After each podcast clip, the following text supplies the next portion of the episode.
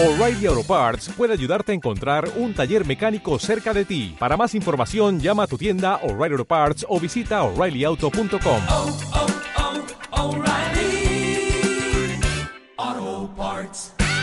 Dosis de humor y risas combinadas con música, viajes, gastronomía, cine, curiosidades, entrevistas, misterio y mucho más. Play the Music, el magazine de los sábados. Dirige y presenta Fere Moreno.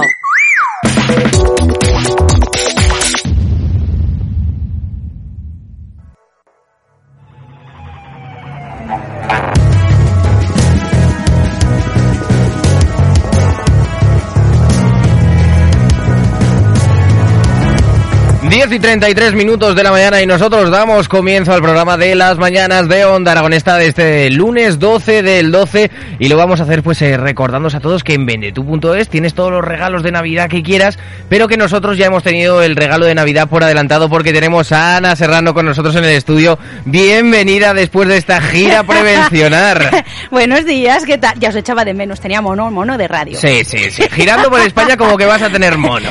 Bueno, a ver, pues siempre llevo en el corazoncito ahí el corazón verde, ¿eh? Como, como buena onda aragonesana. Ah, ¡Ay, ay, me va! aragonesana.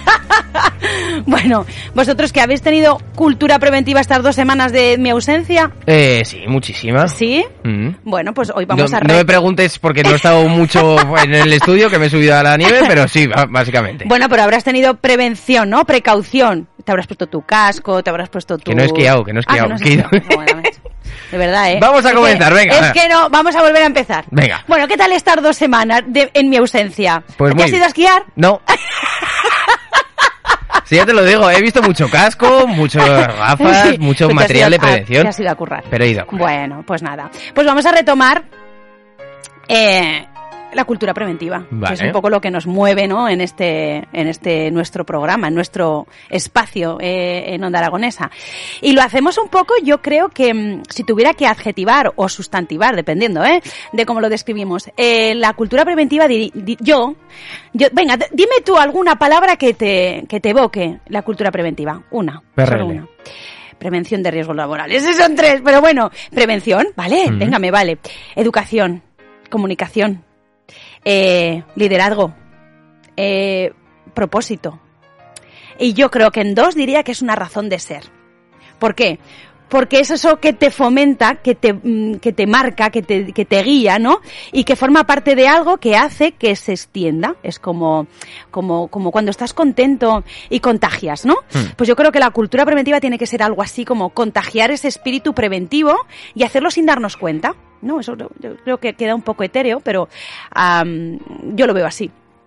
De todos modos, eh, hoy tenemos una invitada muy especial que nos, que nos lo va a trasladar, digamos, desde su experiencia. Eh, es especialista en transformación cultural, liderazgo efectivo y comportamiento seguro. Lleva más de 25 años colaborando con empresas para mejorar la cultura preventiva y la seguridad y salud de las personas. Primero como directora de, de servicios de prevención en grandes empresas y ahora como consultora artesana.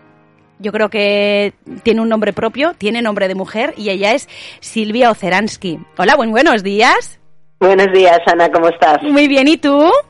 Pues fenomenal, aquí encantada de estar con vosotros en las ondas. Qué raro no, no tenerte de cara, claro, pero tiene unos ojos Sí. grandes, es, es de ca- bueno, bueno, y la verdad es que es un gustazo tenerla presente, pero bueno, eh, está al otro lado de las ondas, pero está muy cerquita. Bueno, eh, ¿cómo llegas a, a- a especializarte en esta transformación cultural, no? Partiendo de la prevención de riesgos. Pues mira, eh, ahora que te estaba escuchando, eh, que decías, ¿no? Que esto de la cultura preventiva, ¿qué, qué quiere decir o qué es? Eh, yo siempre digo que la cultura preventiva, o sea, que la seguridad, o como quieras llamarlo, Sí. es una forma de vida, ¿no? Que creo que es lo que tú intentabas decir, ¿no? Algo que, que va contigo allá donde vayas y como puedas. Entonces yo tuve la tremenda suerte de, de comenzar mi, bueno, comencé mi carrera profesional en uno de los primeros servicios de prevención ajenos acreditados. Bueno, eso fue una experiencia un poco rara, muy documental, como sabes, en Sí. aquellos momentos. Pero tuve la tremenda suerte de que al poco tiempo me ofrecieron montar el, el- el Departamento de Prevención de Salvamento Marítimo. Entonces, eh, la verdad es que mi jefe fue un osado, eh, valiente, porque yo era muy joven, pero es verdad que era de los pocos que tenía, que tenía la titulación, ¿no? Yo no era marina, eh, era un entorno muy complicado, encima siendo mujer, te lo puedes imaginar, pero sí me di cuenta de que esto del tema de la seguridad tenía mucho más que ver con, con cómo yo vivo, ¿no? Cómo yo vivo, donde yo veo que están los límites, dónde están mis creencias, eh, cuánto creo que el entorno espera de mí que con temas de instalaciones, porque al final es como me acerco yo al peligro, ¿no? Entonces esta, esta primera eh, época en Salvamento Marítimo, que además tuve eh, bueno, pues, pues por una parte la mala suerte, pero otra parte el gran aprendizaje del prestige durante mi, mi presencia en esta, en esta, en esta empresa, bueno, pues me sirvió mucho para darme cuenta de que esto al final iba mucho más de comportamiento, de creencias, de lo que nosotros pensaban que esperaban por, de nosotros, que, que realmente de instalaciones, ¿no?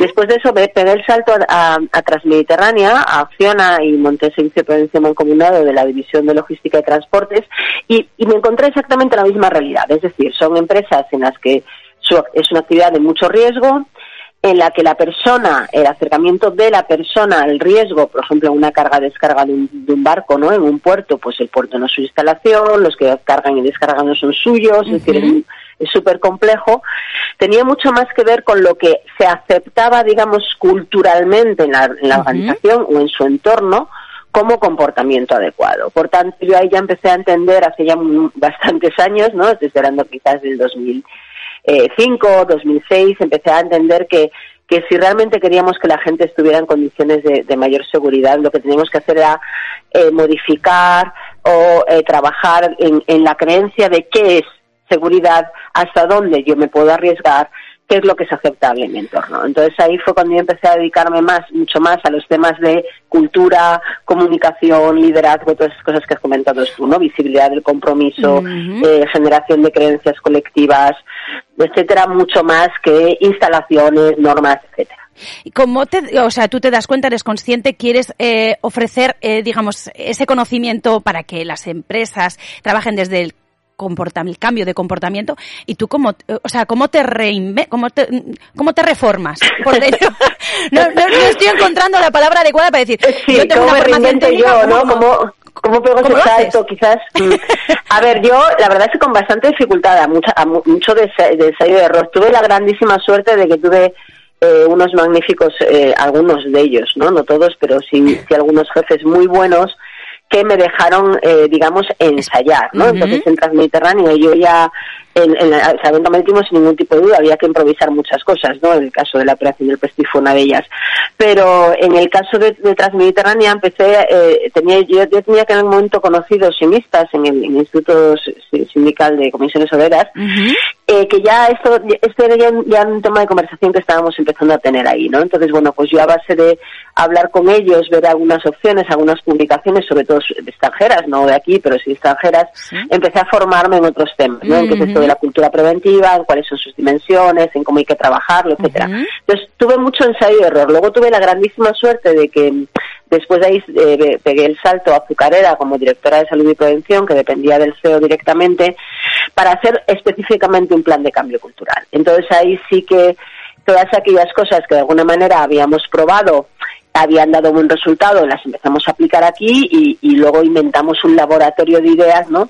Con, con grandísimos profesionales, tanto de producción como de, de, prevención, y gracias a ellos y a pensar mucho, a darle vueltas y a ser muy transgresores y, y, y bueno, y a, y a, atrevernos, ¿no? A equivocarnos, pues, pues fuimos eh, viendo algún tipo de sistemas, ¿no? Que funcionaban mejor para estas cosas. Y ahí, a partir de ahí, bueno, pues fuimos desarrollando una metodología propia que desde hace cinco años que estoy como consultora artesanal, pues, pues hemos visto que, a ver, cada empresa es, es un mundillo, pero que hay cosas que, bueno, que más o menos eh, tenemos una metodología que más o menos nos deja hacernos unos acercamientos bastante efectivos, ¿no? Porque el problema de esto es eh, cuando tú estás dándote cabezazos contra la pared, teniendo un poco de luz, y viendo por dónde podría estar la puerta es mucho más fácil, mucho más fácil avanzar. Eh, vemos las empresas como estructuras, pero no como organismos vivos, tan vivos como los que estamos trabajando en ellas. Es que si el mundo cambia, las personas cambian y los factores que envuelven a, todas las circunstancias cambian, es que estamos vivos todos,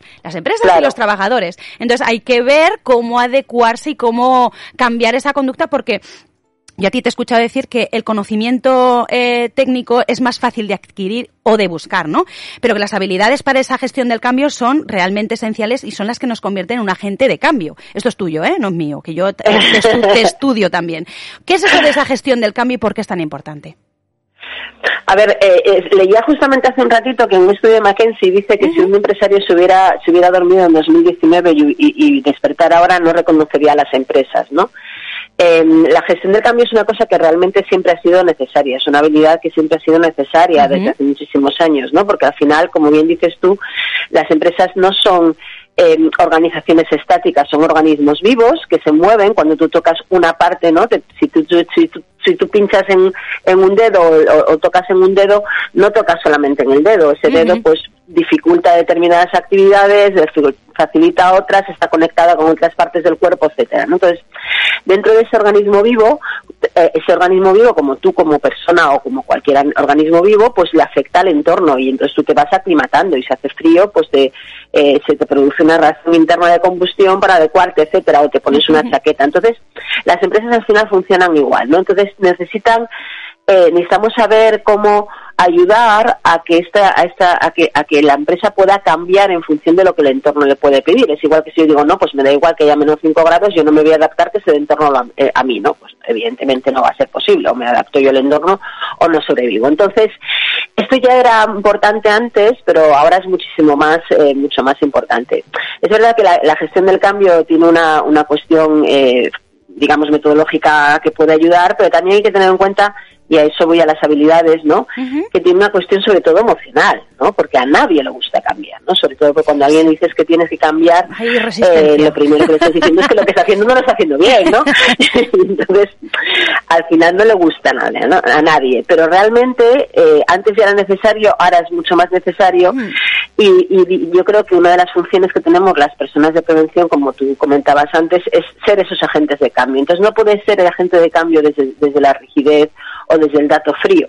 Tienes que ser agente de cambio desde entender pues las complejidades de- de- del organismo, ¿no? El, sistema o, o- como, como, como es todo una cuestión sistémica, no es una cuestión de la norma dice esto, es que tú cada vez que tocas una parte del sistema se modifica todo ello, ¿no? En ese, senta- en ese sentido a mí me encanta una, una eh, metáfora que tiene Medadity, el, el, el filósofo, que dice que las empresas son eh, son complejas, no complicadas, ¿no? Y, hace diferencia entre entre complejo y complicado, poner el ejemplo de la mayonesa y un avión. ¿Un avión es complejo o complicado, según tú? Complejo. Venga, me la voy a jugar, ¿eh?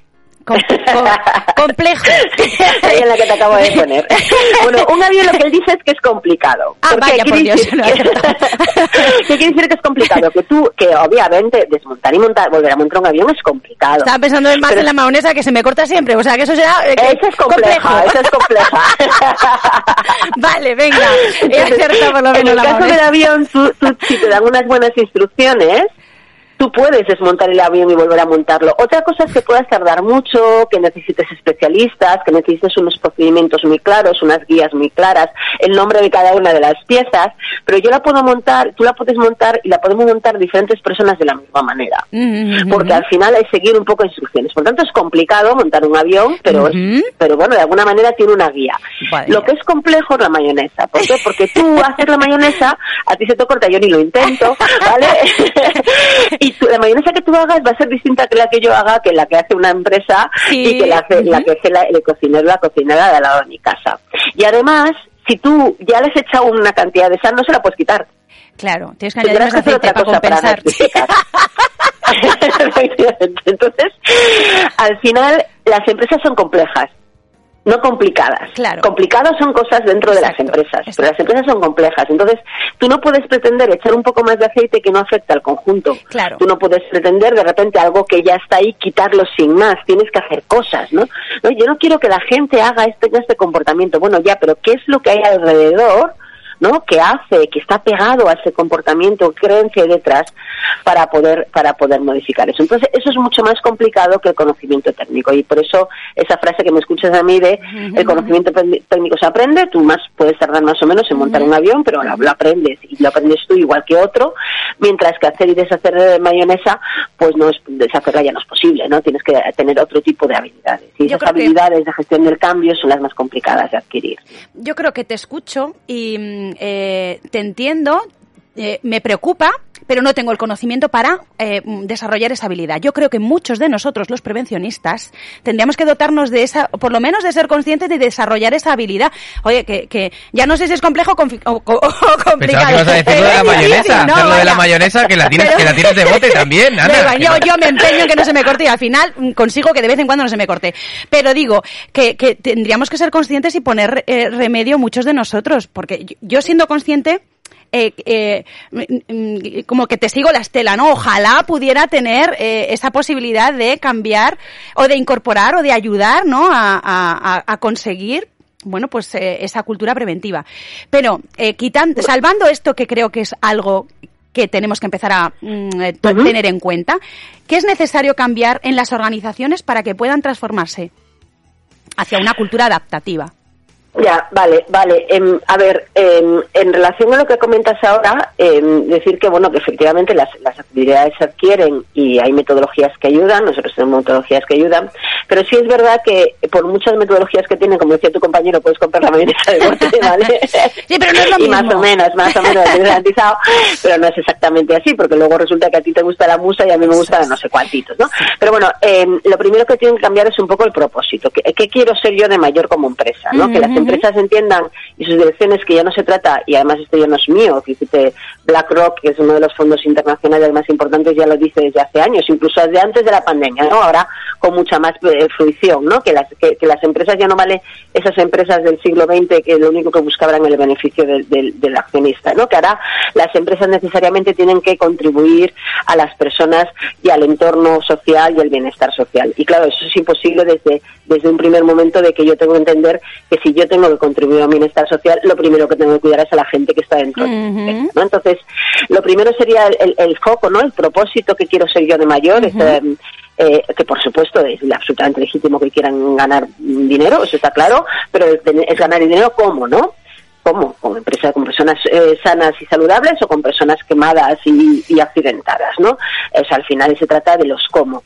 Y entonces esto necesariamente requiere pues un cambio, un cambio en el modelo de liderazgo, ¿no? Un cambio que haga que las personas se trabajen con ellas de otra manera, que no, que no, que no sea ese, esa, esa percepción mecanicista, ¿no? Del 18, del 19 al 20, que, que es como que las, las empresas son máquinas y las personas son, son elementos de esas máquinas. Eso ya ha quedado absolutamente trasnochado. Las personas no somos máquinas, ni somos elementos de máquinas, tenemos uh -huh. muchos más componentes, gestiones emocionales, mucho más que aportar, eh, muchas más ideas, mucho más creatividad, ¿no? Entonces, si yo quiero realmente tener una empresa adaptativa, como bien dices, uh -huh. resiliente al, al, entorno, lo primero que tengo que cambiar es el modelo de liderazgo. ¿Por qué? Porque el liderazgo es lo que va a determinar cómo yo me comporto en el resto de la organización, porque yo como trabajador o yo como línea de mando me voy a comportar como yo pienso equivocado acertadamente, ¿no? Que mi dirección quiere que yo me comporte. Entonces, si mi dirección sabe cómo hacerlo, pues puede eh, ir cambiando ¿no? ese propósito organizativo para que los temas de seguridad y salud pasen a formar parte del ADN de la empresa, ¿no? Como, como tú comentabas, ¿no? Ese, esa forma de vida, es, esa forma de trabajar, esa forma de relacionarnos con un estilo mucho más participativo, que desarrollen las habilidades, el potencial de las personas, el grandísimo conocimiento que tienen las personas, ¿no? Eh, tanto en los temas de, salud, de seguridad y salud como en cualquier otra cosa, pero lo primero es generar una estructura más flexible uh -huh. que sea capaz de reaccionar hacia ese hacia ese exterior y que sea y que nos convierta en, en, un organismo mucho más abierto al aprendizaje, ¿no? Sobre todo al aprendizaje organizacional que es fundamental en estos casos. Eh, claro, yo veo esto, mmm, bueno, yo lo veo esto eh, viable para todas, vaya. Pero es verdad que a lo mejor acuden a ti esas más valientes esas proactivas, esas empresas que en realidad se han dado cuenta de que, bueno, pues quieren tener en cuenta a sus trabajadores y, bueno, pues acuden a ti para que les ayudes como, como consultora artesana a sacar uh -huh. lo mejor de cada uno. Pero, ¿qué, ¿qué, qué podemos hacer para aquellas que no lo hacen? Para ese Claro. porcentaje que nos encantaría que nos tuvieran en cuenta para poderlas ayudar y que sean rentables y además más, más, eh, más aún, ¿no? Si se tiene Más en cuenta. aún, sí, efectivamente. ¿Cómo podemos llegar a aquellas que bah, lo ven como, oye, Claro. mira, que yo vendo menús y a mí déjame de... A mí déjame de, de salud, De líos, de, ¿no? de bienestar, o de, bueno, eso son modas. ¿Qué- qué- ¿Cómo podemos llegar a esas? Sí, a ver, eh, sí es verdad que, que las empresas, lo que decías, ¿no? Acuden a nosotros o, o nos piden ayuda cuando realmente no saben que, por dónde tirar, ¿no? Porque yo creo que, que normalmente, eh, no- y no siempre, ¿eh? Eh, eh, trabajas con empresas que están son inquietas, llevan tiempo trabajando en esto y de repente ven que no obtienen los resultados adecuados. ¿Por qué? Porque están muy centralizados muy focalizados en instalaciones, normas, procedimientos, ¿no? Y, y realmente la cultura es lo que te, te da, ¿no? La te sustenta todo el resto de las cosas. Si no es coherente, no, no funciona. Claro, cuando, cuando la empresa ya tiene una predisposición es mucho más sencillo, como tú dices, ¿no? Pero sí es verdad que aunque hay empresas, eh, incluso eh, me dicen muchas veces, claro, es que trabajas con grandes empresas, no es verdad, también trabajo con pequeñas, incluso en las pequeñas esto es más fácil, ¿no? Eh, yo creo que hay, un tema eh, muy importante ahora, ¿no? Que es que eh, antes de la pandemia quizás era más complicado que las empresas vieran la necesidad, pero yo creo que ahora mismo las empresas están un poco perplejas de lo que está pasando en el entorno, eh, muy, muy perdidas, y ahí es donde nosotros tenemos la oportunidad de dar un paso al frente. Y hablo de nosotros, no hablo de mí como consultora, sino hablo de nosotros como colectivo, ¿no? Como Sí. prevencionistas. Si nosotros somos capaces de, de dejar de ser el que siempre dice que no y empezar a decir al que, el- el que sea el que diga que sí, aunque a veces tenga que decir sí, pero, ¿no? Si empecemos a aprender también el lenguaje organizacional, a ver cuáles son las necesidades de las empresas y a ver cómo nosotros podemos alinearnos ¿no? en esa parte que tú decías, para que no vean que esto se trata de una moda externa a la producción, sino que es una parte de la producción. Yo, yo, yo, yo, yo observo, bueno, con tristeza a muchos colegas en los que les llegas a sus empresas y les preguntas, ¿qué tal va, no? ¿Qué- ¿Cómo vais de beneficios? Dicen, ah, no lo sé. ¿Cómo que no lo sabes? O sea, tú trabajas en esta empresa, ¿no? Pero yo me, me ocupo de prevención, pero realmente no saben qué, cuáles son los problemas de producción, dónde están los problemas del entorno, cómo nosotros podemos contribuir. Es que podemos contribuir muchísimo. Yo te puedo poner el caso de una empresa en el que entramos a trabajar un, tra- un trabajo con ellos y acabaron cambiando el modelo productivo, es decir, cómo se organizaba la producción en la empresa, porque se dieron cuenta de una serie de ineficiencias que no se hubieran dado cuenta si no hubiéramos hecho todo ese proceso participativo de creación de ideas, ¿no? Entonces, podemos contribuir muchísimo, pero, pero, pero hay que hacerlo desde un papel activo, desde entender cuáles son las resistencias, desde trabajar mucho más a las personas tú a tú, ni dejar de mandar correos electrónicos con copias a 17.000 personas. Es decir, hay que trabajar mucho la comunicación, hay que entender cómo se genera el liderazgo, hay que entender cómo se bajan las barreras de la, de, de- de la gestión del cambio también, ¿no? Entonces son cosas que si nosotros realmente nos ponemos, eh, porque yo, yo a mí me pasó al principio, ¿no? Yo tampoco sabía por dónde yo tuve la grandísima suerte que tuve el mejor jefe que tuve, lo tuve en Salvamento Marítimo y me ayudó muchísimo, ¿no? A, a- a desarrollarme en ese sentido. Pero al final, eh, también esto va de, de- de observar alrededor lo que está haciendo otras personas, de preguntar. Hay muchos foros en los que podemos, podemos intercambiar experiencias. Este es uno, claramente, ¿no? y, y- y estamos todos para ayudar, ¿no? Entonces yo diría, eh, si no sabemos cómo, esperemos, pero la- lo importante también en nuestro caso es cambiar nuestro propio propósito, ¿no? Pasar de yo estoy aquí para que se cumpla la norma, o yo estoy aquí para decir lo que está mal, a decir yo estoy aquí para aportar valor, yo estoy aquí para que la empresa realmente tenga muchísima más eficacia y mucho más productividad. A mí me gusta lo de la meta sexy, porque la meta sexy lo ves y Sí. dices, ¡ah, me atrae! Sí, sí, hombre, el propósito pues Hay es que la hacerlo meta, pero es sexy. Hay que hacerlo un Sí, poco sí. así, eh, eh, disfrutón. Qué moderna ¿no? eres, ¿eh? No, moderna no. Qué moderna. Que no es mío, que es de un autor que ahora no me acuerdo del libro, pero Eso- es una pasada. Ese libro, bueno, a ver si me acuerdo y, y- y os lo paso. Desde aquí, desde Onda Aragonesa o desde eh, los hogares que nos escuchan, tú ahora mismo que nos estás, digamos, enriqueciendo, ¿no? Este, este espacio preventivo. Yo creo que todos estos eh, factores, todas estas personas, eh, eh, eh, nos une una cosa que es sumar, que es construir, que es ayudar, sobre todo para convencer a aquellos que no compran, eh, digamos, esto de la cultura preventiva o esto de tener en cuenta a los trabajadores o esto de, de organizar eh, grupos de trabajo en ejes estratégicos de forma transversal. Porque además es que te das cuenta y conoces las necesidades de otros compañeros que de otra manera a lo mejor pues no coincides. Por afinidad, por trabajo, por cualquier otra, o por desayuno mismamente, que es que ya ni coincide. Entonces, yo creo que mezclando todo esto y, y sacando lo mejor, sacando el, el- el jugo, es que eh, podemos ayudar muchísimo. Yo creo que uno, Además ¿eh? tenemos un gran conocimiento transversal de la organización y eso es algo que si no lo ponemos en valor, eh, la empresa no se da cuenta. Sí, sí, sí. Así es. Así que yo me queda una última pregunta y yo quiero saber tu meta sexy para el año que viene. A ver, Pues mira, algo gustoso. bueno, pues mira, mi, mi, mi meta sexy para el año que viene, eh, la más interesante de todas las que estoy haciendo, es eh, una es que vamos a, eh, hemos abierto ya una, una línea de, bueno, digamos, de mentoring. Ajá. Mentoring para gente, o sea, yo estoy muy muy interesada en, las, en la gente más joven, creo que tenemos muchos prejuicios sobre las generaciones que vienen, pero yo estoy viendo que hay cosas muy interesantes que se pueden trabajar con ellos. Eh, y entonces estamos abriendo, eh, es- esto independientemente, porque esto es obviamente sin ánimo, ningún ánimo de lucro, ¿no? Sí. Una, una línea de mentoring con, con, con gente joven, ¿no? Que, que está empezando en estas cosas o que quiere empezar con estas cosas y no sabe muy bien por dónde ir.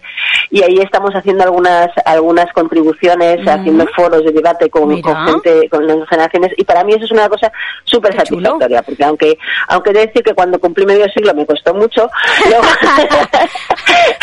luego he decidido que hay que, hay que empezar a devolver, ¿no? Esas cosas que yo he tenido la grandísima suerte de encontrarme grandes mentores y grandes acompañantes de vida, eh, tanto hombres como mujeres, pues intentar aportar ahí, ¿no? Desde la, desde la, desde el compañerismo y desde que, bueno, pues al final, aunque sea de más de 25 años, aunque sea por ensayo de error y por Sí. cabeza, y por haberte dado cabezazos, algo, algo puedes aportar, ¿no? Entonces, para mí, esa es la parte más interesante. Y la siguiente, mola. bueno, pues, pues pues seguir trabajando en esto que me apasiona que es que es pues ayudar a- al final a que haya- a que, a que el mundo sea un pelín mejor Pues todo aquello que sea ayudar y contar cuenta con nosotros. No sé si en el grupo de trabajo este de mentoring, Jimmy, tú que eres de generación esa que ya ni sé qué generación eres, es que es muy jovencico.